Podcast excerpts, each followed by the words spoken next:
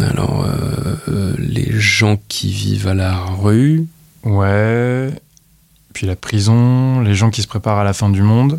Ouais, c'est ça, et la folie, la drogue, les normes dans le sexe. Franchement, je sais plus quoi raconter. Alors, pff, on, on pourrait euh, inverser le truc pour être intéressant. Inverser quoi? Bah, les, les marginaux, finalement, ils, ils sont partout. On a entendu que ça pendant six épisodes. Ah ouais, genre ce qu'on cherche, c'est les gens normaux maintenant. Bah ouais, interviewer des, des gens normaux, on l'a jamais fait. Pourquoi pas, pourquoi pas On va les trouver où, ces gens normaux? Je sais pas, en tout cas, ce qui est sûr, c'est qu'on va pas les trouver ici. Euh, ça te dit, on se casse du studio, on, on bouge Ouais, allez, ouais, ouais, t'as raison. On va prendre l'air, peut-être que ce sera plus facile. Allez.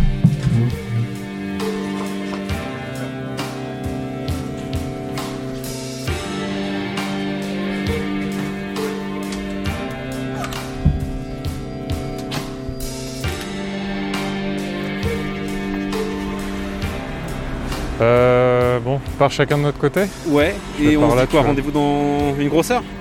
Ouais, dans une heure, c'est bien, ouais. Ok, super. Bon bah à toutes. À Ciao. toutes, bon courage. Je cherche des gens normaux. Normaux? Ça dépend ce que vous appelez les gens Des gens normaux? normaux Déjà, parmi vous, ce serait qui la personne la plus normale, a priori? Tristan, c'est le plus calme, c'est le plus posé. C'est quelqu'un qui rentre bien dans la société. Il a pas de problème, il a pas de problème avec personne. Est-ce que vous seriez des gens normaux, vous? Bah, je sais pas ce que, où vous mettez le curseur de la normalité. En fait, je cherche le curseur, c'est pour ça. Je sais pas si on va pouvoir vous aider parce que nous, on s'estime normaux. On s'estime normaux en tout cas, oui. Ouais.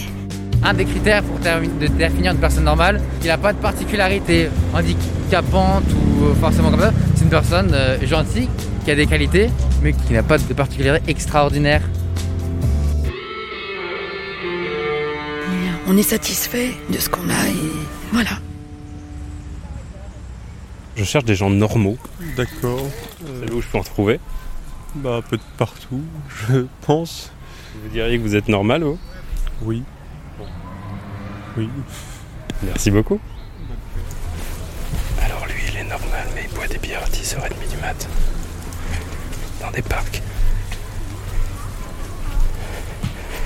Du coup, je suis pas entièrement sûr. Je cherche des gens normaux. Est-ce que vous savez où je peux en trouver? Dans le coin? N'importe, je- j'en cherche. Ouais, vous allez avoir du mal. Vous, vous êtes normal? Je, je- je suis pas véhiculé, non. D'accord. Faut aller loin? Ouais, faut aller loin, je pense. Ouais, ouais. Vous, vous êtes pas normal? Je me pose la question. Alors, les gens pas normaux, eh ben, des gens qui sont toujours pressés, qui ne se posent jamais. Enfin, ils se posent juste pour boire des verres d'al- vers des, des- des coups, quoi, c'est tout. Mais sinon, ils sont tout le temps pressés. Euh, des gens qui sont constamment sur leur téléphone. Euh, dès qu'ils en plus on entend des sons partout, des bips partout, des inspecteurs gadgets partout. Ils s'habillent tous de la même façon, ils mangent tous de la même façon. Euh, ouais. Et vous, à l'inverse, je vous trouve sans téléphone, posé tranquille dans un parc un matin. C'est plutôt l'inverse finalement. Bah justement non, parce que euh, être dans un parc euh, sans avoir de téléphone portable non plus, c'est pas non plus, c'est pas non plus un gage de, de norme, normalité quoi. Donc on est piégé de deux côtés. Si, si on est stressé, on n'est pas normal. Et si on essaie d'être tranquille, on n'est pas normal non plus. Bah en fait, euh, oui un peu, un peu, un petit peu, parce que si vous voulez, là c'est un bol d'air, donc si vous voulez, et ensuite on, re- on va se replonger, pardon, on va retourner dans l'aquarium.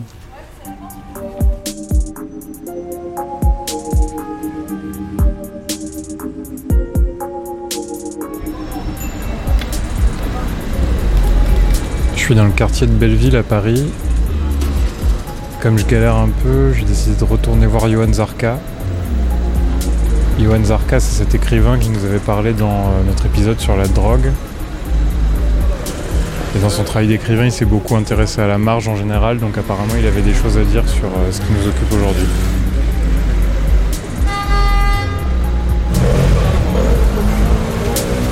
Yes, ça va? Ça va et toi? T'as la forme? Ouais, un peu. Yes. T'es dans le coin là du coup Ouais, ouais, bah j'ai un bureau là juste à côté. Donc voilà, je sais pas où tu voulais qu'on se cale. euh. Bah, je sais pas. euh, euh, C'est vraiment ce truc, Ouais. la recherche de la personne normale, tu sais. Ouais, ouais, ouais, ouais. ouais, ouais, tu m'avais raconté, c'était marrant. ouais. Bah, justement, j'avais j'avais une anecdote, c'est que j'avais une pote qui habitait. Alors, dans ces- je sais plus, c'était ces appartements, celui-là ou celui-là. Et elle, elle était dominatrice. Et, et c'était une, une grosse consommatrice. Et elle avait ouvert euh, comme une, euh, une espèce de salle de shoot chez elle, bah, clandestin, et avec euh, plein de gens qui, euh, qui, qui consommaient et qui teasaient aussi. Et la meuf, elle a fait une OD et puis elle s'est un peu retirée de. euh, elle s'est un petit peu Une retirée. overdose. Ouais, exactement. Elle s'est un petit peu retirée de la conso. Elle a un peu disparu de la circulation. Et, et voilà, moi j'ai pas mal consommé dans, dans ce quartier, entre ici Ménilmontant. Quand j'utilise le terme underground, ça veut dire euh, caché, exactement, qu'il soit pas visible. Et du coup, euh, l'illégalité, même si c'est pas une condition euh, sine qua non, même l'illégalité peut faire partie du truc. Mais c'est vrai que c'était planqué, quoi. C'était pas pignon sur rue. Qu'est-ce qui t'attire là-dedans, toi? Parce que t'en as fait ton sujet de travail au Ouais. final, l'underground, la marge. c'est- marrant qu'on me pose souvent cette question de, de ce qui m'attire comme si, mais en fait, c'est pas ce qui m'attire, c'est ce que je connais à la base et ce que je peux raconter. Une fois que j'arrête de me défoncer, je traîne plus dans des endroits comme ça. Donc ce qui m'attire, non, c'était, j'avais un mode de vie qui, faisait que je, que je rencontrais des gens sur, sur ma route. Il y avait des gens, il y a des persos euh, qui étaient euh, qui étaient comme ça, qui m'entraînaient dans des euh, dans des endroits où jamais j'aurais pu imaginer que ça existait, quoi. On continue un petit peu ouais. Ça va Bien sûr. Est-ce que c'est les endroits qui marginalisent ou est-ce que c'est les personnes qui sont marginales en soi? Je pense que c'est les personnes qui font le lieu, quoi. Et, euh, moi, c'est vrai que tu vois, quand j'ai commencé euh, mes bouquins, genre Panam Underground ou Kems, mon dernier, qui parle beaucoup de conso ou de lieux planqués, je commence toujours, mon appui, c'est toujours des personnages. Et pourtant, c'est des personnages, c'est des fixeurs qui ouvrent sur des univers. Donc moi, pour moi, ce qui, ce qui m'intéresse, c'est les persos, quoi. En tant que romancier, hein, je parle. Tu vois bien avec la gentrification, les trucs comme ça, que Pigalle, c'est plus que c'était avant. Tu vois que c'est moins underground. Enfin voilà. Alors que c'était vraiment à une époque où j'étais tout gamin. Et même avant, c'était un Pigalle de voyous, quoi. Et en fait, c'est vraiment la population qui tr- retransforme, qui, re- qui retransforme un peu les, euh, les, les territoires, quoi. Est-ce que toi tu te sens marginal ou pas? Avec Euh, tout ce que tu as vécu? Non, moi pas vraiment. Euh, je me sens. Non, je dirais pas marginal, j'emploierais pas ce mot-là parce que je suis inséré. Voilà, je suis dans la société. Non, je pense que tu as des gens dans certains milieux. Et pas- parce que c'est en, marche par rapport à quelque chose, par rapport à un groupe, a priori, donc qui vont être, euh, qui vont être différents de l'ensemble. Moi, je me retrouve dans des microcosmes, des trucs, j'ai pas l'impression d'être à part. Je pense qu'il y a une, une logique d'exclusion dans la marginalité. Moi, j'ai pas, j'ai pas l'impression d'être exclu euh, d'un groupe. J'ai pas le souvenir d'un moment où je me dis putain ma place elle est pas là. Mais même y compris, euh, tu vois, parce qu'on parle de euh, des, trucs underground depuis tout à l'heure, mais même tu vois dans les mondanités parisiennes, euh, tu vois, j'ai pas l'impression d'être différent. euh, je peux aussi naviguer dans le truc comme il faut quoi. Toi le mec normal en fait. Ouais, en fait, c'est ça, ouais. Ouais, c'est- en fait, moi, a priori, je fais pas partie d'un, d'un club où on va m'exclure.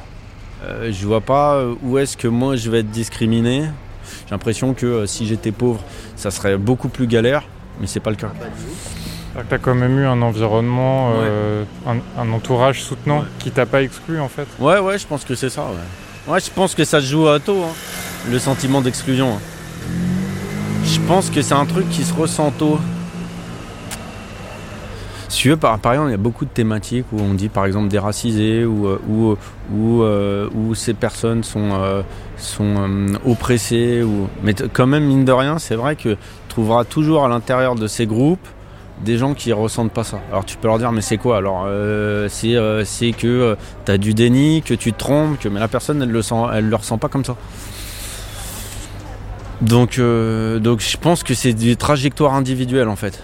Et t'as des gens, moi j'ai exemple en tête euh, d'une nana renois, grosse, lesbienne. Putain, et elle, elle te dit ouais mais moi faut pas m'appeler une racisée, faut pas dire ça. euh, tu vois, Ok. Non, non, franchement, j'ai pas eu de mal à trouver un tas. Voilà, tu vois, elle est limite, euh, elle est limite réac. tu vois. Enfin, des fois, tu vois, même dans ses propos et trucs, tu fais ok. Donc euh, non, c'est ça, ça l'exclusion, c'est un ressenti. C'est pas. Moi, je pense que c'est un ressenti. C'est un ressenti qui se base sur des faits aussi. Parce que si tes parents te, te foutent à la DAS, euh, si, euh, voilà, si tous tes amis te lâchent. Tu, euh, tu- tu penses que si tes parents te foutent à la DAS, forcément, tu vas te sentir exclu dans la vie? C'est possible, pas. hein, je sais pas. Je sais pas. Je pense que la sociologie, c'est un truc qui existe et que tu as des grands groupes qui se font plus souiller que les autres en fonction d'un milieu, ouais, ça, ça, c'est une réalité, ouais. je peux te parler que de moi. En fait, j'ai de l'expérience que de moi, ce que je vis moi. Alors, euh, Et toi, du coup, tu t'es, t'as ressenti ce truc de, de plusieurs cases dans lesquelles t'arrivais pas à te, à te foutre Ah ouais, j'ai- alors moi j'ai j'ai pu ressentir plusieurs identités, ouais. Mais euh, de toute façon, je peux me mettre des étiquettes. Moi, je peux me caler des étiquettes. Je peux même dire, voilà, moi je suis dépendant. Tu vois, on, parle, on a beaucoup parlé de ça dans ce podcast. Moi, je me vois comme ça. Donc, je me cale une étiquette. Donc, je me cale dans une case. Est-ce que c'est parce qu'on me la met ou moi je me mets volontairement? Est-ce que c'est une réflexion communautaire que j'ai Ou est-ce que c'est parce qu'on me met là-dedans? Je sais pas. Je pense que c'est les deux. hein. Presque, c'est de l'empowerment. hein. Tu vois, genre, euh, je- mais. euh, Est-ce que les cases, elles ont eu du bon pour toi? Euh, Est-ce que euh, c'est pas qu'elles ont du bon, c'est est-ce qu'on peut faire sans? Tu vois, on est bien obligé de mettre des adjectifs sur des gens. Tiens, regarde lui, euh, machin, qui est euh, comme ça. Tiens, en fait, c'est, c'est- est-ce qu'on peut faire sans? La question de savoir si c'est bon ou pas, c'est surtout est-ce qu'on peut faire sans, tu vois. J'ai l'impression Mais qu'il y a après, des gens on, peut, qui le- on se- peut le déplorer, mais en tout cas, c'est une réalité. Il y a des cas, il y a des trucs, euh, tu vois. Genre, je suis bien obligé de me définir. Je- je- je- tu vois, j'ai. à certains moments. Ouais. Ouais, ouais. À certains moments, je suis bien obligé de me définir. Après, je suis pas obligé de m'enfermer là-dedans. Et je suis pas obligé qu'on accepte de m'enfermer là-dedans. Et tu penses qu'il faudrait, idéalement, il faudrait une société sans cases ou, ou c'est utile quand même? Non, je, crois, je crois que euh, c'est comme euh, si tu me demandais s'il fallait une terre plate, quoi. Je, je, c'est comme ça, enfin, tu vois. C'est comme ça, quoi. Ouais, je crois que c'est comme ça. tu vois. Non, en plus, euh, qu'est-ce qu'on fait avec, quoi? En tout cas, on est d'accord que la normalité, ça n'existe pas. Ouais, je suis assez d'accord avec ça. Puis euh, tout le monde revendique une identité. Et je sais plus qui dit un truc. Pas supérieur. On n'est pas supérieur. Il y a personne qui est supérieur à l'autre. Bon, là, c'est jusqu'à présent, t'enfonces une porte ouverte. On est juste, mais on est unique et c'est déjà pas mal. Super. Bah, écoute, Ouais. merci beaucoup. Merci à toi. Je te libère. Je cherche des gens normaux. Des gens normaux? Savez où je peux en trouver Partout. Partout, ouais.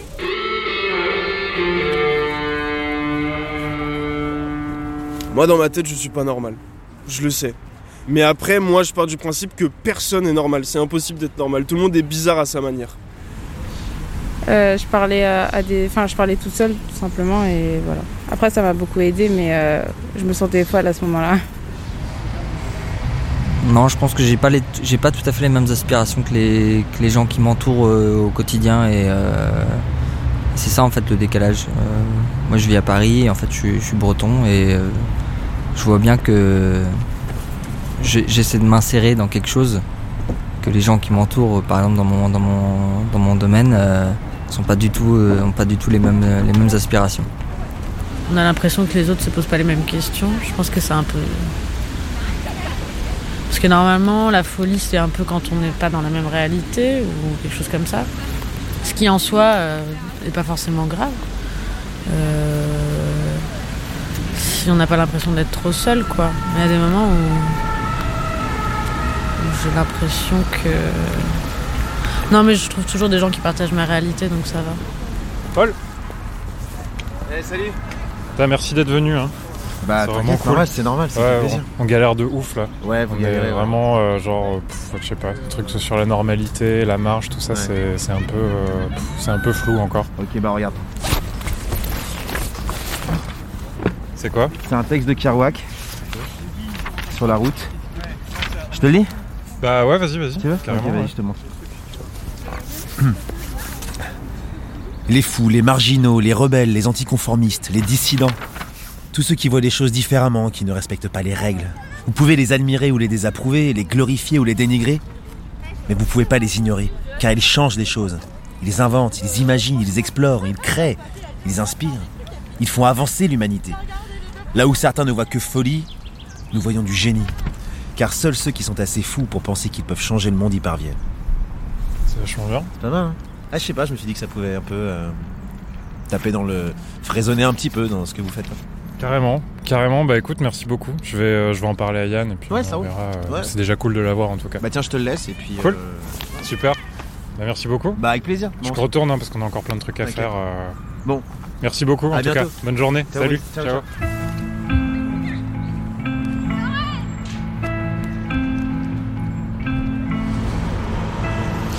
Bon, finalement, j'ai décidé de retourner voir Stéphane Cognon. Je suis dans le 15e arrondissement de Paris, juste à côté de là où il travaille. Stéphane Cognon, c'était euh, le père aidant qui avait fait plusieurs euh, séjours en hôpitaux psychiatriques quand il était jeune, qui aujourd'hui travaille dans l'institution psychiatrique. On l'avait déjà pas mal entendu dans l'épisode 4 sur la psychiatrie.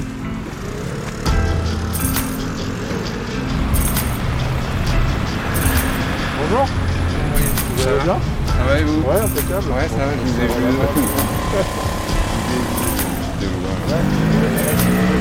Ouais, en fait, il y a un petit, euh, petit parc là, juste là après. Ok, d'accord. Comme euh, je connais tous les parcs là, avec, avec mes enfants. Ah oui, oui. Il y en a un, ça va être plus. Euh, c'est tranquille, ça. Vous allez bien Bah ouais, ça va et vous? Ouais. Et alors, euh, au téléphone, vous m'avez parlé d'une histoire de petit cahier. En fait, c'était. euh, c'est un souvenir d'enfance par rapport euh, à la marge. C'est pas la marginalité, mais la marge, être en marge. Et dans les cahiers, quand on écrivait euh, nos, devoirs sur des feuilles doubles, en fait, ce qui était réservé à, l'élève, bah, c'était le corps, de la feuille. Et ce qui était réservé au professeur, c'était la marge. Et euh, cette marge, on n'avait pas le droit de l'utiliser. C'était un peu euh, un territoire euh, vierge au moment où on rendait la feuille. Et ensuite, c'était un, un territoire qui était réservé un petit peu à- aux professeurs. En fait, ce qui était drôle, c'est après, quand j'étais un peu plus âgé, j'ai lu un magazine qui s'appelle Fluide Glacial, je ne sais pas si vous connaissez. Et en fait, leur grand jeu, c'était de reproduire un cahier d'élèves et de d'écrire dans la marge. Et c'était subversif parce qu'en en fait, ils voulaient utiliser tout l'espace. C'était presque ce qu'il y avait de plus intéressant euh, qui était dans la marge. C'était des petits graphiques, c'était des petits trucs en fait qu'on mettait en plus. Quand on avait déjà lu le texte, on allait dans la marge, on faisait un pas de côté pour aller dans la marge et aller, euh, explorer d'autres continents. Et, et c'était presque, euh, bah, c'était le plus et c'était euh, presque ce qu'il y avait de plus riche, en tout cas de plus original et de plus, plus intéressant. On va euh, dans un endroit qui est un peu, qui est interdit finalement, euh, ou en tout cas qui est pas, pas normé. Quand on a encore le, loisir d'aller de l'un à l'autre, de la marginalité ou de la normalité, tout va bien. C'est un peu quand on n'a plus le choix, quand on est un peu enfermé justement dans cette marginalité, qu'on reste en marge. C'est là où ça devient de plus en plus gênant. Qu'est-ce qu'il peut y avoir d'intéressant à explorer les marges? Pourquoi c'est intéressant? Pourquoi même c'est important d'une certaine façon? Ouais, bah, c'est une richesse.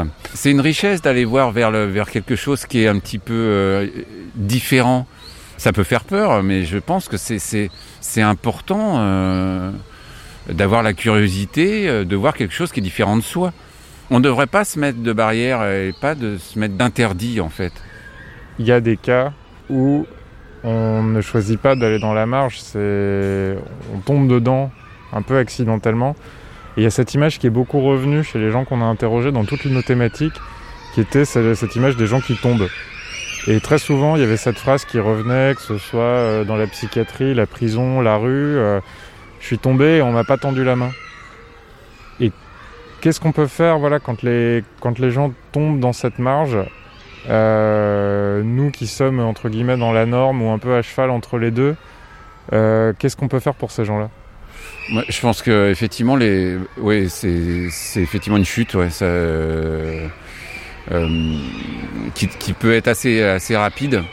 On n'est plus, euh, on n'est plus un être humain, quoi. Finalement, on est, on est dévalorisé, on est, enfin voilà, on perd beaucoup de choses. Il y a un professeur là qui, qui est à l'hôpital Sainte-Anne et qui va à la rencontre en fait des SDF qui ont des problèmes de santé psychique, de santé mentale. Parce que ces personnes-là, il faut aller les chercher dans la rue. C'est pas, elles vont pas venir à l'hôpital. C'est l'aller vers. C'est à nous de faire un pas vers eux. Oui, mais et oui, mais c'est possible. hein. C'est possible. Par contre, ça demande un, effort euh, incroyable de la part de l'un et de l'autre. C'est beaucoup plus compliqué parce que il y a toute euh, toute une histoire qui fait que euh, qu'on est descendu très bas. Donc il faut y aller étape par étape, refaire confiance. Ah oui, c'est la confiance. La confiance en, l'autre est complètement perdue. En soi et en l'autre est perdue. Donc il faut, il faut réentamer, euh, euh, refaire le parcours inverse. Et le parcours inverse est beaucoup plus dur. La chute est plus facile que, de se relever. Il y a quelque chose qui revient souvent aussi, euh, pareil sur toutes les thématiques qu'on a abordées dans cette série, c'est euh, une espèce de, faille que peut-être on a tous, et là c'est une question que je vous pose, est-ce qu'on a tous cette faille en nous? Je pense, ouais. Alors, elle est plus ou moins grande, hein. elle laisse passer plus ou moins la lumière, et puis, mais c'est surtout que euh, on la cache ou, euh, enfin, on la cache ou on la cache pas, on s'en sert ou on s'en sert pas. Ce que j'aime en tout cas, c'est quand on est conscient de cette faille et qu'on s'en sert sans, avec pudeur. En fait, c'est une richesse cette faille. Ça fait partie de notre humanité justement. Ça fait partie de, de l'aller vers. Ça fait partie de plein de choses. Et quand on est conscient de la faille, qu'on arrive à s'en servir et, de faire appel à la faille de l'autre justement, de faire un espèce de dialogue là-dessus, et ben là il se passe quelque chose. La personne normale, ça veut dire que ça qu'elle va pas jouer avec ses failles, qu'elle va au contraire les enfouir. Il y a des choses, je, je me dis, toute une personne qui va cacher cette sensibilité, cette faille, ce, euh, cette douleur, parce qu'il y en a, c'est obligatoire. Il y a des choses, il y a des histoires comme ça, où la faille, ou en tout cas le, le secret, parfois il y a des secrets qui arrivent à, à la veille de, de- de d'une fin de vie, des choses qui arrivent. Pourquoi c'est pas arrivé avant? On se dit, mais cette personne a vécu, avait un espèce de truc, euh, sa normalité, on- voilà, il était, bah, il a été parfait du début jusqu'à la fin, ou il a été, en fait, il a été normal du début jusqu'à la fin. Et finalement, ça sort à la fin. Quel, en fait, qu'est-ce qui, qu'est-ce qui fait que qu'il qu'il l'a pas livré avant? Mais voilà, si ça sort pas, si c'est, si c'est jamais utilisé, si c'est, euh, je pense qu'il y a un manque. Ouais. Enfin, moi, ça me manquerait en tout cas. Bah, merci beaucoup. Ouais, merci.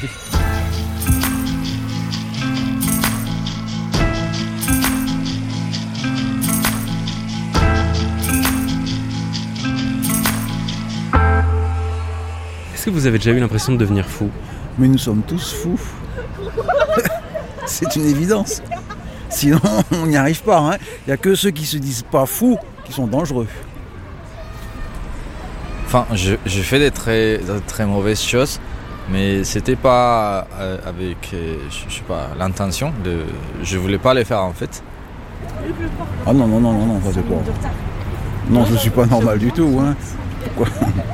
On va dire qu'au début, quand j'étais plus petit, on va dire j'étais dans un moule basique.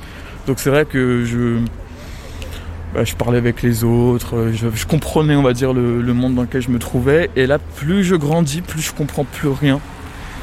Et j'ai l'impression de, de me retrouver de plus en plus, de manière personnelle, et c'est le cas de beaucoup d'autres personnes, euh, de se retrouver de plus en plus euh, sorti de tout alors qu'on est dans le même moule se sentir, on va dire, à, à l'extérieur de quelque chose alors qu'on devrait comprendre qu'on est à l'intérieur de quelque chose en fait. Et c'est ça.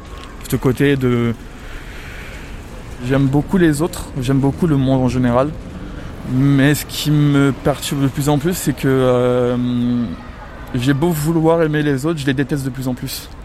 Et du coup, je me sépare de plus en plus des autres.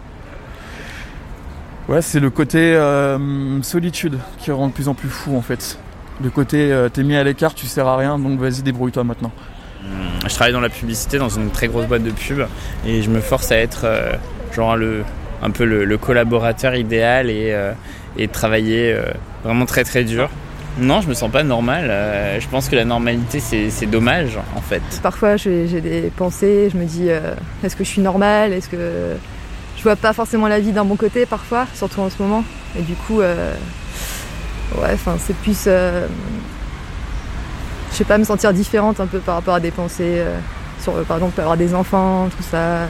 Peut-être être trop lucide par rapport au monde. Donc je me dis c'est peut-être un peu de la folie aussi. On vit quand même dans une société où on a beaucoup de, de dictates sur, euh, par exemple, euh, l'alimentation, euh, le corps, à quoi est-ce qu'il doit ressembler, ce qu'il faut qu'on fasse de notre vie. Donc je pense que si c'était la fin du monde, j'aurais absolument rien à faire de tout ça. Et je mangerais absolument tout ce, dont j'ai envie. je j'enverrais valser ma routine. Je ferais pas toutes les tâches. Euh, euh, liées à mon travail qui peuvent m'ennuyer, qui sont pas les plus intéressantes, mais euh, utiles à une grande échelle. Là, c'est la fin du monde, il n'y a pas d'échelle. Donc j'enverrai valser tout ça. J'ai l'impression de ne pas arriver à me faire comprendre et d'être euh, dans une impasse et, euh, et que je vais perdre la raison. Non, pas fou. D'être euh, parfois euh, euh, déprimé ou d'être euh, submergé par certaines émotions, mais pas fou. Tant que vous faites ce qui, ce qui vous plaît, tant que vous êtes en phase avec vous-même et avec les autres, bah, je pense qu'on peut se considérer comme normal, je pense. Peut-être. Yann Oh Ouais. Salut Putain Mais alors Qu'est-ce que tu fais? Euh, Elle a l'air complètement perdue On est sur le dernier épisode là d'Outsiders, je t'avais Ouais, dit, tu vois. ouais, ouais.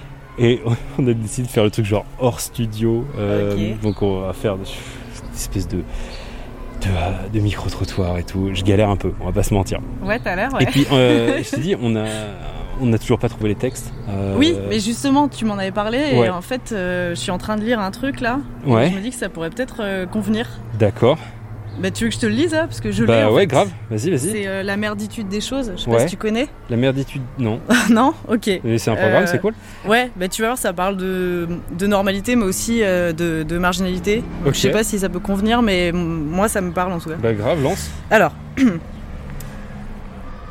Mon père m'a dit que je pouvais plus jouer avec toi, ajouta Frankie un jour où ma vision de la vie reprenait soudain du poil de la bête. Jouer. Rien que ce mot déjà. Frankie était le fils unique et probablement bienvenu d'une de ces familles qui avaient acheté les derniers terrains de Red Verde Game pour les couvrir de ces villas qui, à l'époque, comptaient comme norme du bonheur. Des boîtes de briques avec une allée menant au garage. Toutes ces maisons symétriques avaient une haie derrière laquelle les habitants essayaient tant bien que mal de dissimuler leur vie à nos yeux et qu'ils taillaient l'été par goût de l'ordre. Ils avaient des chiens en qui ils avaient tellement confiance qu'ils plaçaient un système d'alarme sur leur façade. Dans leur jardin au gazon millimétré, ils se pavanaient autour de leur barbecue. Quelques-uns avaient un petit bassin avec des poissons rouges et une fontaine. Un bassin entouré de treillis métalliques de peur que leurs enfants ne tombent dedans et ne se noient. Le samedi, les propriétaires de toutes ces richesses attaquaient aux tuyaux d'arrosage leurs voitures ou faisaient entendre le bruit de leur tondeuse à gazon.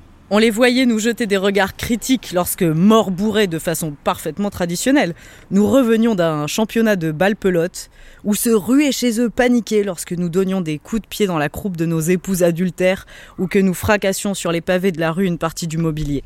Mais si on nous avait mis en scène dans une série télévisée, ils l'auraient regardé avec plaisir. Et pourquoi donc? Et pourquoi quoi? Eh bah pourquoi que tu peux plus être vu en ma compagnie? Ton père est fou, il est dans une institution psychiatrique. Et ma mère est une pute, Francky. Ton papa ne te l'a pas raconté? Ma mère est une pute et je suis son fils de pute qu'elle a jeté à la rue. Ton père ne connaît même pas la moitié de l'histoire. Il dit que vous êtes des gens minables, des débiles, que si votre engeance n'était pas maintenue artificiellement en vie par un tas d'aides sociales, vous seriez depuis longtemps parmi les vers de terre.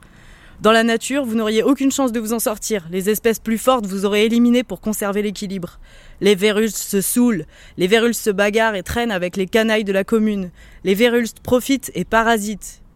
Faut pas être fâché contre moi, c'est mon père qui le prétend, pas moi. Voilà. Putain, euh, te y en a, y a- ouais, ouais, c'est cool. Il y en a aucun des deux qui fait rêver. Non, Alors, les deux ont une vie de merde, tu vois, d'une façon ça, différente. c'est l'idée. Mais euh, c'est pas mal. Je crois Ouais. que ça va être dans la boîte, ça. Ok, cool. Bah, Euh, Peut-être que ça va te sortir un peu de ton, Ouais, ton non. état je- de rêveur. Non, non, je, retourne dans, dans mon, dans ma vie de merde à chercher mes trucs là et, euh, et je te laisse. Euh, bah, à la prochaine. et euh, je te tiens au jus pour quand ça sort. ça marche. Ciao.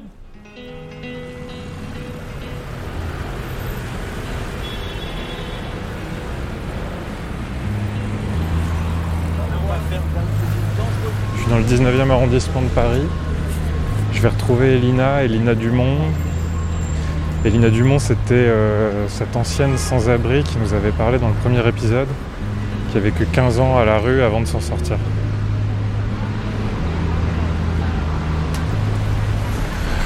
Salut Elisa Ça va? Je Eh, t'avais y pas a- reconnu, t'as t'as fait Eh une ben- coupe de cheveux?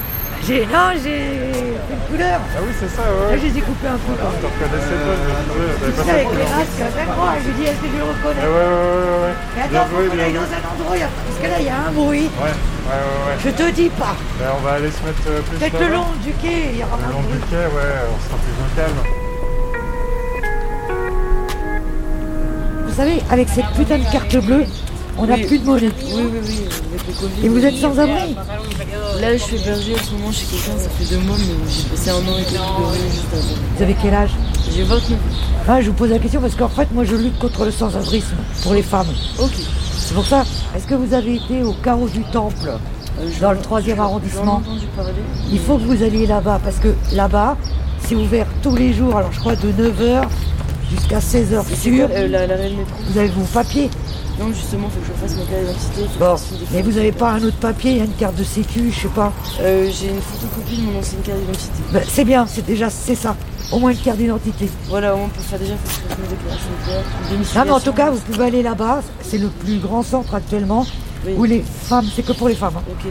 Elles vont là-bas. Bon, il y en a qui se reposent en journée parce que la nuit, elles dorment dehors. Enfin, voilà. Je suis désolée, là, j'ai pas de papier Ah, ok, sur moi. en tout cas, je vous le dis. C'est gentil. Parce que le 115, euh, je vous souhaite bon courage. Oui, c'est ça. Et je sais de quoi je parle. Hein. C'est pas très au point. Voilà. Merci beaucoup. Je vous en prie. Bon courage. Au revoir. Bonne journée. Bon, allez, vas-y, je Euh, t'écoute. Alors, pour ce dernier épisode, on cherche une personne normale. Et on se demande si ça existe vraiment. Je sais pas ce que t'en penses, toi. Alors, vous cherchez une personne normale. Euh, moi, je pense que la norme, euh, elle est décidée euh, par la majorité. Moi, pour ma part, je n'essaye pas du tout d'être dans la norme. Euh, je vais te raconter une anecdote. Souvent, je rencontre des gens qui me disent Ah bon? T'es pas marié? Ah bon? T'as pas d'enfant? Ah bon? T'habites à 19 mètres carrés? T'as plus d'un demi-siècle? Voilà, tout à coup, je fais pas peur aux gens, mais presque quoi. Tu vois? Pourtant, Euh, t'as fait un chemin vers la norme, toi aussi, parce que t'étais ancienne sans-abri, et t'es sortie de la rue pour t'insérer, pour trouver un logement, En fait- donc pour rentrer dans le système d'une certaine façon. En fait, une fois que tu es rentré dans les contraintes de la norme, rien ne t'empêche à l'intérieur de ces contraintes d'être libre, d'être en marge. Moi, par exemple, qu'il y ait des gars qui vivent sous une tente euh, au bois de Vincennes, ils sont considérés en marge. Moi qui les connais bien, mes potes, eux, c'est les plus heureux du monde. Et moi, je les comprends. Et ils l'assument. Moi, je dis la marginalité, à partir du moment où on l'assume, par exemple, euh, si demain j'ai envie d'avoir des cheveux rouges, je suis sûr que dans la rue, tout le monde va croire que, euh, je sais pas, je fais partie de la famille des punks ou je sais pas quoi. Mais ça veut pas dire pour ça que je suis en marche parce que demain j'ai les cheveux rouges. C'est parce que moi, ma liberté intérieure a décidé que, voilà, demain je vais chez le coiffeur et je me mets euh, cheveux rouges, cheveux verts, euh, voilà. Mais malheureusement, ça passe pas partout. Ah ben on est bien assis, hein. Ouais, Tiens, ouais, ouais. Je vais coucher. Ah, il manque plus par que le terre, petit, ouais. euh, petit verre de Ricard, là. Quand j'étais dans la rue, je me sentais pas du tout en marge. C'est les gens qui me renvoyaient que j'étais une exclue. Mais personnellement, euh, moi, voilà, je rigolais avec mes potes, euh, on buvait des coups. euh, bon, euh, on quand on avait un peu de thunes, on allait dans une pizzeria. Mais, mais franchement, on, on se sentait pas exclus. Et la plupart des sans-abri, pourquoi ils ont honte de le dire C'est parce que la société leur renvoie à leur situation. Mais pour moi, ils sont pas plus en marge que n'importe quel pecno qui fait du vélo à quatre roues, quoi, ou, ou qui pêche dans la Seine alors que la Seine elle est pourrie, elle est dégueulasse, quoi, et l'autre il va bouffer le poisson quand même. Donc c'est pour ça que je dis que c'est le nombre qui décide si t'es en marge ou pas. Tiens, je vais prendre un autre exemple. Ah tiens, encore plus flagrant. Les nudistes. Non mais ça c'est un bel exemple.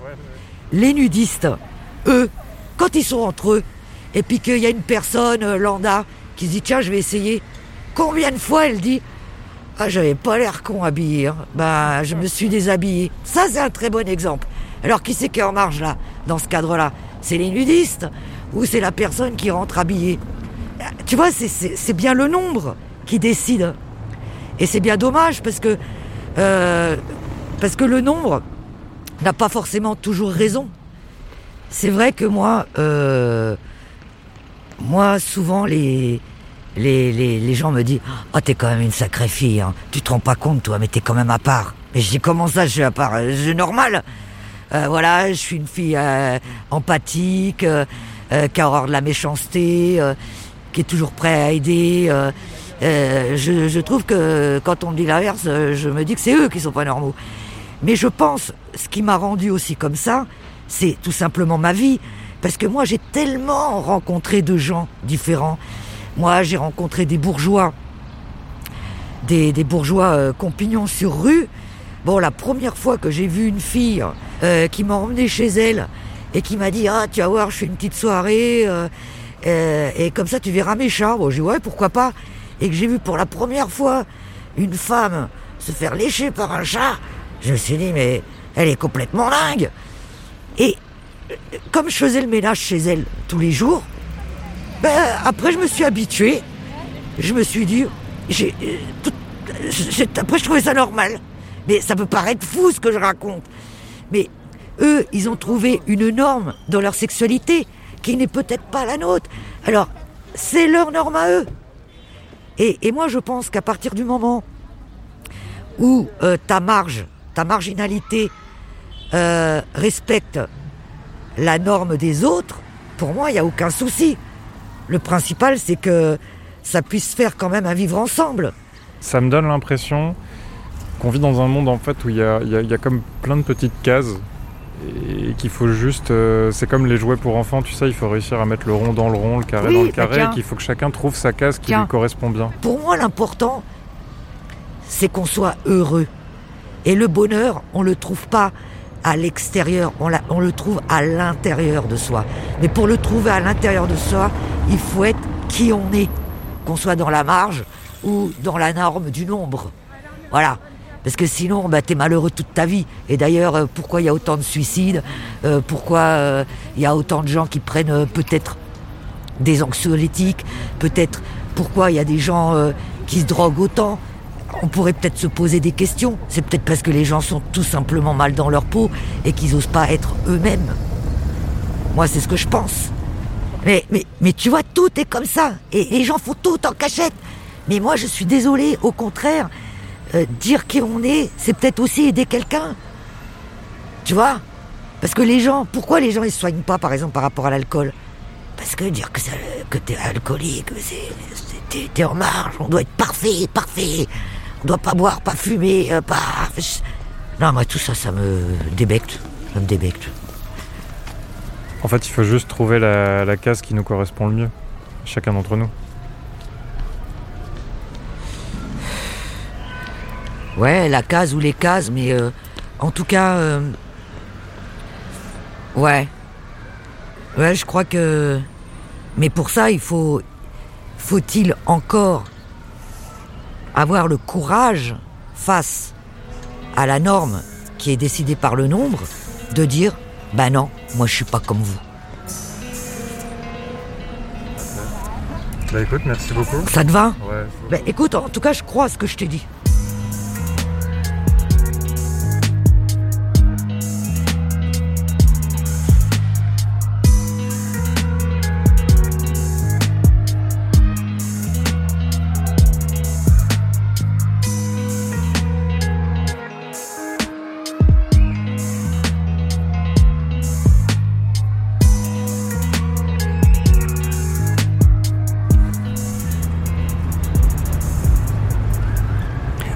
J'ai- une idée. Euh, Il y a 13 ans, j'ai suivi un cours d'introduction à la sociologie de la déviance. Euh, La sociologie de la déviance, c'est la sociologie des gens qui respectent pas les normes. Le bouquin, euh, le bouquin de base dans ce cours, c'était un petit livre écrit par Howard Baker, publié en 1963 et qui s'appelle Outsiders. C'est de là que vient le nom du podcast. La prof nous avait fait lire ce livre et ça a été une putain de révélation. Le, bouquin a beau avoir plus de 50 ans, il parle de gens qui fument de la marijuana, de musiciens, c'est- excitant et, et on s'y attend pas quand on entre dans un cours de sociaux. C'est durant ce cours-là que j'ai fait ma première interview. Euh, J'étais allé interviewer une bonne sœur dans un monastère en Seine-et-Marne pour essayer de comprendre comment elle s'était retrouvée à vivre une vie euh, aussi marginale. C'était marrant euh, d'imaginer une bonne sœur comme quelqu'un de marginal. Ensuite, en master, j'ai travaillé sur la prostitution, encore une activité marginale, et Outsiders, c'était mon bouquin de chevet pendant l'écriture du mémoire. Après, je suis devenu journaliste et j'ai continué à aimer parler aux gens qui font pas tout comme tout le monde, et finalement, maintenant, avec Brice, on fait ce podcast qui s'appelle Outsiders. Alors je me dis que c'est peut-être le moment de retourner à la source de toute cette histoire. Là, j'arrive devant chez quelqu'un qui s'appelle Colleen Cardy. Elle est sociologue. Et c'est elle qui m'a fait lire euh, Outsiders il y a 13 ans.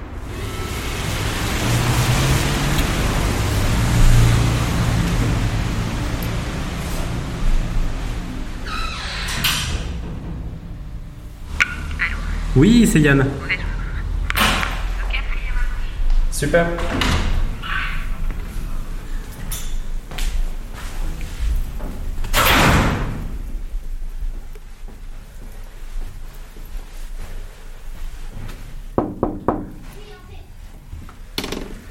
Vous allez bien Bien et vous? C'est rigolo de vous voir.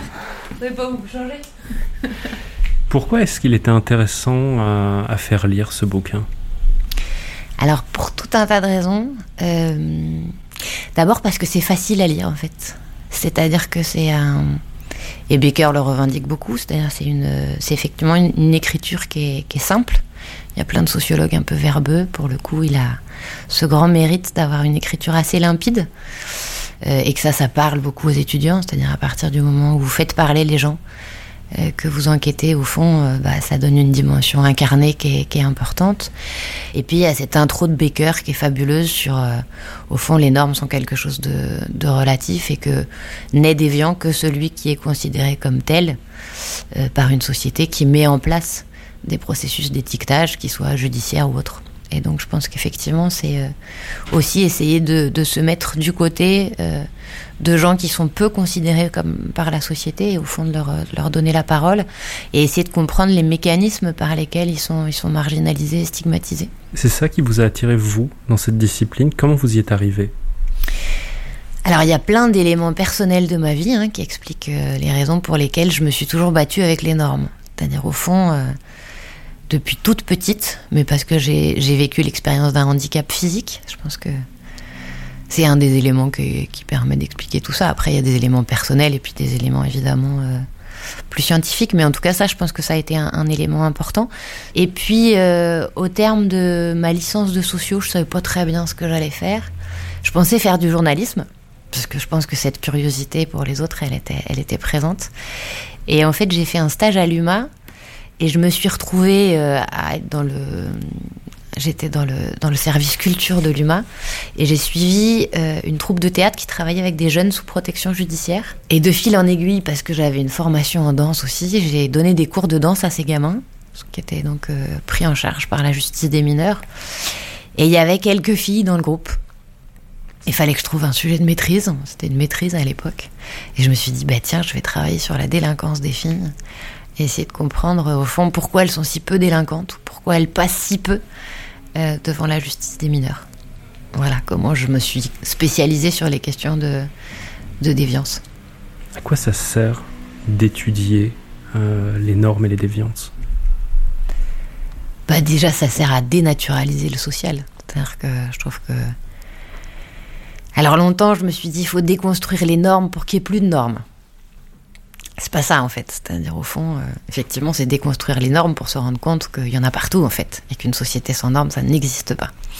Mais je pense qu'il y avait comme ça une, une espèce d'utopie, euh, un peu en ayant lu Nietzsche aussi. Je me disais, il faut. Puis en fait, voilà, on se rend compte que vite que, au fond, euh, c'est pas parce qu'on déconstruit certaines normes qu'on n'en a pas d'autres. Mais euh, en tout cas, je pense qu'il y avait comme ça, il y a quand même ça, quand même un, enjeu très politique, quoi. À se dire, il y a des normes dominantes et il y a des gens qui, au regard de ces normes dominantes, vont être euh, stigmatisés, rejetés, exclus. Il y a une phrase à la mode aujourd'hui qu'il faut dé- déconstruire les normes et, et cette phrase, elle m'énerve un peu parce que j'ai l'impression que c'est plus un slogan sur Twitter qu'une vraie ambition ou quoi. Qu'est-ce que vous en faites d'une phrase comme ça? Euh, je suis intimement persuadée, mais j'y suis venue tard. hein. Je, je pense qu'il y a une forme de naïveté de ma part. Qu'en fait, euh, c'est pas parce que vous abolissez certaines normes qu'il y en a pas plein d'autres. Encore une fois, une société sans normes, ça n'existe pas. C'est-à-dire, au fond, pour qu'il y ait de la solidarité sociale, il faut aussi le partage d'un certain nombre de, normes dans les façons de faire, dans les façons de penser. C'est chouette aussi. Enfin, il y a une dimension euh, qui peut être positive dans la norme, en fait. Je pense que il y a aussi des je sais pas l'écologie on peut c'est une norme enfin je veux dire c'est pas c'est aussi un discours normatif et on peut y adhérer et se dire que voilà le féminisme c'est pareil c'est pas c'est pas dire euh, il faut pas de normes c'est aller aussi à l'encontre de tout un tas de discours hyper euh, alarmistes aussi sur euh, notre société n'a plus de repères. C'est-à-dire que vous avez toute une critique du féminisme, par exemple, ou de ou de, voilà de la période post 68 art qui est de dire euh, bah on n'a plus de repères la norme du masculin s'efface il n'y a plus d'autorité paternelle y compris des, gens qui peuvent se revendiquer parfois à gauche hein. Euh, et donc euh, et donc c'est ça c'est dire ben en fait juste euh, effectivement il y a, y a sans doute des transitions. Et voilà et c'est moi je trouve que enfin les normes elles sont plastiques. Et donc je pense que déconstruire les normes ou les dénaturaliser, c'est ça, c'est leur redonner une dimension plastique pour essayer de, travailler sur cette matière-là. Après, je pense qu'un autre enjeu qui, est, aussi qui a aussi une dimension politique, c'est au fond d'aller donner la parole à des gens qu'on entend peu ou qui sont in- invisibilisés. Alors moi, par exemple, j'ai beaucoup travaillé sur euh, l'expérience des femmes en prison, euh, qui est une population qu'on entend particulièrement pas. Sans être euh, sociologue de la déviance, ni même étudiant en sociologie, c'est des thèmes qui sont abordés par la sociologie de la déviance qui sont assez fascinants souvent. Est-ce que c'est juste parce que c'est sulfureux ou est-ce que ça va au-delà? Alors je pense que c'est fascinant au départ parce que c'est sulfureux, effectivement. Euh, parce qu'on touche à des lieux qui sont autour de la transgression, de, l'interdit, quoi, d'une certaine manière. Donc évidemment, euh, après tout le travail quand vous êtes enseignante, euh, c'est de, c'est d'essayer de, de déconstruire cette dimension fu- sulfureuse justement. C'est-à-dire au fond, qu'est-ce qu'il y a de normal dans cette affaire-là? Euh, Oui, il y a une forme de bienveillance au sens où. euh, mais je pense que la neutralité se situe davantage ici, c'est-à-dire euh, au fond d'essayer d'avoir une approche compréhensive, à la fois sur le fait que bah, les normes vont pas de soi, et puis que il faut pouvoir rendre compte de la stigmatisation dont les gens font l'objet, voire d'expliquer un certain nombre de comportements qu'on peut juger comme des illégalismes ou des déviances. Euh, ça suppose ce passage par la bienveillance et donc se décaler par rapport à un certain nombre d'institutions sociales qui sont nécessaires. Hein, c'est pas, mais en tout cas, c'est aussi avoir un regard critique sur ces institutions et effectivement décaler la focale et le regard. Vous me disiez euh, que vous aviez un enfant. Est-ce que vous lui souhaitez de faire l'expérience de la marginalité ou pas? Ah ça, c'est une question que je me suis beaucoup posée, notamment sur la question des, du genre. Donc c'est un petit garçon qui aime beaucoup les voitures, à qui j'ai proposé des poupées. Je pense que je lui, laisse une liberté de choix qui est importante du fait de cette possibilité de déconstruire un certain nombre d'attentes autour du masculin et du féminin. Mais pour autant, je pense que c'est dur de faire l'expérience de la, marginalité ou de la transgression ou de la, mise à l'écart parce parce qu'on est différent au fond. Alors à la fois je lui souhaite, parce que je pense que c'est une expérience fondatrice, euh, et j'espère qu'il en, aura aussi des désirs qui sont en dehors des normes telles qu'elles sont établies. Euh, pour autant, je vois bien que dans mes manières de le- de l'éduquer, d'éduquer, de le socialiser, voilà, dans- dans un, d'un enfant qui sera issu de, enfin, qui est issu d'une classe moyenne supérieure, un télo, euh, je lui donne aussi des tas d'armes et de normes qui sont les normes dominantes pour pouvoir se repérer dans l'espace social et dans, et dans sa vie, quoi. C'est sûr. Est-ce que ça existe les gens normaux C'est marrant cette question. Oui, je pense qu'il y a des gens normaux au sens euh, social du terme, c'est-à-dire vous avez des vous avez des individus qui vont euh, correspondre aux normes que la société attend d'elle. Après, euh, ce qui est compliqué, c'est qu'on appartient à chacun, chacune à différents groupes et qu'on peut être normal dans un groupe ou dans une institution et pas du tout normal dans dans une autre. Donc euh, ça veut pas dire que en soi les gens seraient normaux ou pas. Simplement, on a effectivement une société qui fait des, catégorisations et des, partitions en fonction des, normes établies.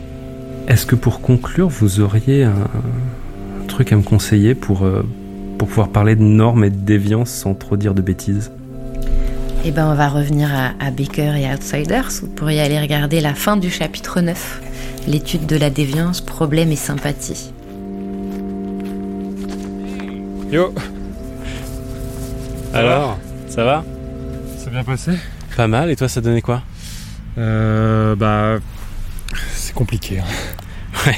Mais la marge et la norme, ça se mélange quand même beaucoup, hein, on est d'accord. Ouais, je crois qu'on est d'accord. ouais. Après, je crois que j'ai quand même un truc pas mal pour conclure. Euh, tu sais, je suis allé voir mon ancienne prof de socio de Paris 8 et euh, elle m'a montré un passage qui m'a semblé intéressant, euh, qui parle des, des jugements de valeur hein, qu'on vient mettre euh, sur, sur tout ça. C'est quoi le bouquin? Ah bah, Outsiders, évidemment. De Howard Baker? Ouais. Ok. Ouais, là, c'est ça. Euh, nous mettons en évidence la dépravation des déviants ou la dépravation de ceux qui cherchent à leur imposer des normes sociales. Il faut se défendre contre ces deux positions. Il en va ici comme pour les mots obscènes. Certains pensent qu'on ne devrait jamais les utiliser, d'autres aiment les écrire sur les trottoirs. Dans les deux cas, les mots sont considérés comme quelque chose de spécial possédant une sorte particulière de mana. Il est préférable de les considérer simplement comme des mots, des mots qui choquent les uns et enchantent les autres. Ainsi en va-t-il des comportements déviants. Nous ne devons pas les considérer comme quelque chose de particulier, de dépravé ou par une sorte de magie, comme quelque chose de supérieur aux autres formes de comportement. Nous devons les considérer simplement comme une forme de comportement que certains désapprouvent et que d'autres apprécient, et étudier les processus selon lesquels ces deux perspectives se constituent et se perpétuent. Peut-être la meilleure précaution contre ces deux extrêmes réside-t-elle dans un contact étroit avec les gens que nous étudions. Ouais, c'est joli. c'est joli, j'aime bien. Et puis, euh, ouais, être dans la norme, ça fait pas de nous quelqu'un de parfait ou, ou quelqu'un d'horrible, quoi. Ouais, voilà, et, et, être en marge, ça nous rend pas spécial. On n'est pas méprisable parce qu'on est marginal, euh, mais on n'est pas mieux que les autres non plus. Euh, on les emmerde, les gens parfaits, quoi. ouais, ça doit être ça, ouais. Ça te dit, on se rapproche du mec là-bas? Ah ouais, carrément.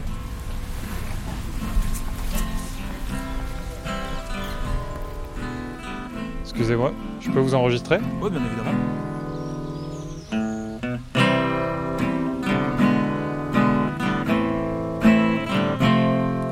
To sleep on, not to sleep. To creep on, not to creep. Some can't remember what others recall. People.